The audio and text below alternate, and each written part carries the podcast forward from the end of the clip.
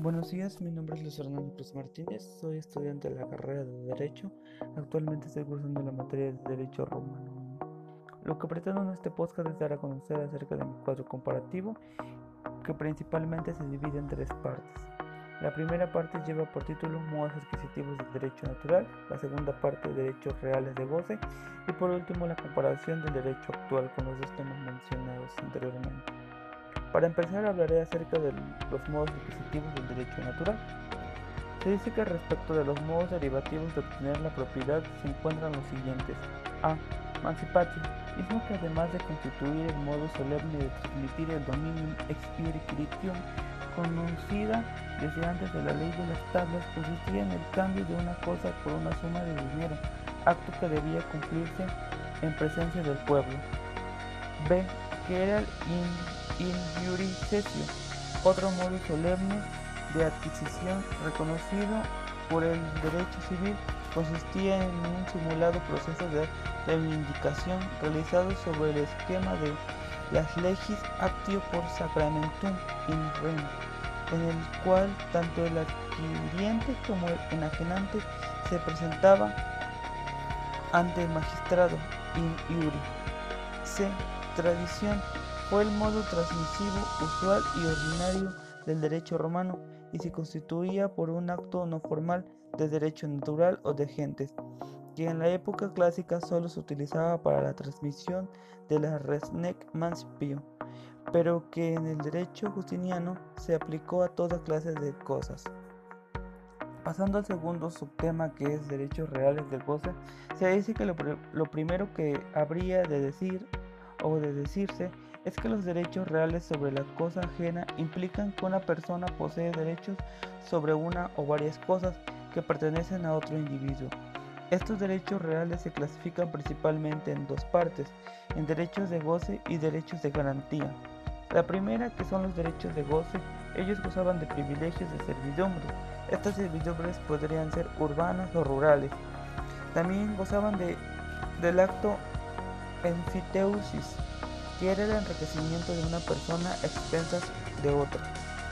Y por último, acerca de los derechos de garantía, se dice que estos existían de dos formas también, que podrían ser por medio de una prenda o por medio de una hipoteca, que en la actualidad es muy común. Pasando al tercer sistema que es el acerca del derecho actual, se dice que los modos de adquirir la propiedad eh, son varios se dice que los modos de adquirir alguna propiedad pueden clasificarse en originarios o derivativos, singulares o universales, honorosos o gratuitos, entre vivos o por causa de muerte. Los modos de adquirir la propiedad principalmente son la tradición, es un modo bilateral de adquirir la propiedad y consiste en la entrega de un material y voluntaria de la cosa a otra persona. La segunda es la ocupación. Es el derecho civil. Es un modo de adquirir las cosas que carecen de dueño.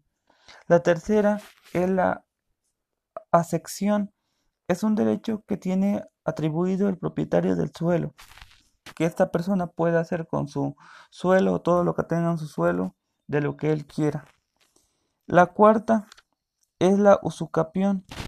Es un modo de adquirir la propiedad o cualquier otro derecho mediante los requisitos necesarios, mediante, mediante se cumplan o cuando se cumplan estos requisitos o si se cumplen más bien estos requisitos o los requisitos que pide esta, este modo de adquirir esta propiedad, eh, ellos pueden obtener cierta propiedad. La quinta, la sucesión por causa de muerte. Es un modo de adquirir derechos y obligaciones de una persona difunta o de una parte de ellos. Y por último, la sexta, la ley, señala formas de adquirir propiedades como son los contratos. Es eh, más bien, y en resumen, se dice que uno de los modos de adquirir la propiedad o más común, algunos de los modos es el más común es la ley, ya que esta ley, ley puede, puede ah, derivarse de varias formas para poder adquirir una propiedad. La ley establece diversas formas, pero una de las formas más comunes, como bien mencioné al último, es son los contratos que actualmente se están viendo. En cuestión acerca de los derechos reales de goce en la actualidad, se dice que los derechos de goce reconocidos en México son, son la propiedad, el uso, el usufracto, la habitación, la servidumbre y por último la superficie. Esto es, son los derechos reales de goce que también en la actualidad eh, se, se ve. Bueno, en resumen, lo del derecho romano y lo del derecho actual es todo es similar, es muy similar en cuestión de los modos adquisitivos o los modos de adquirir la propiedad o alguna propiedad. Los, los modos son bastante o son muy similares.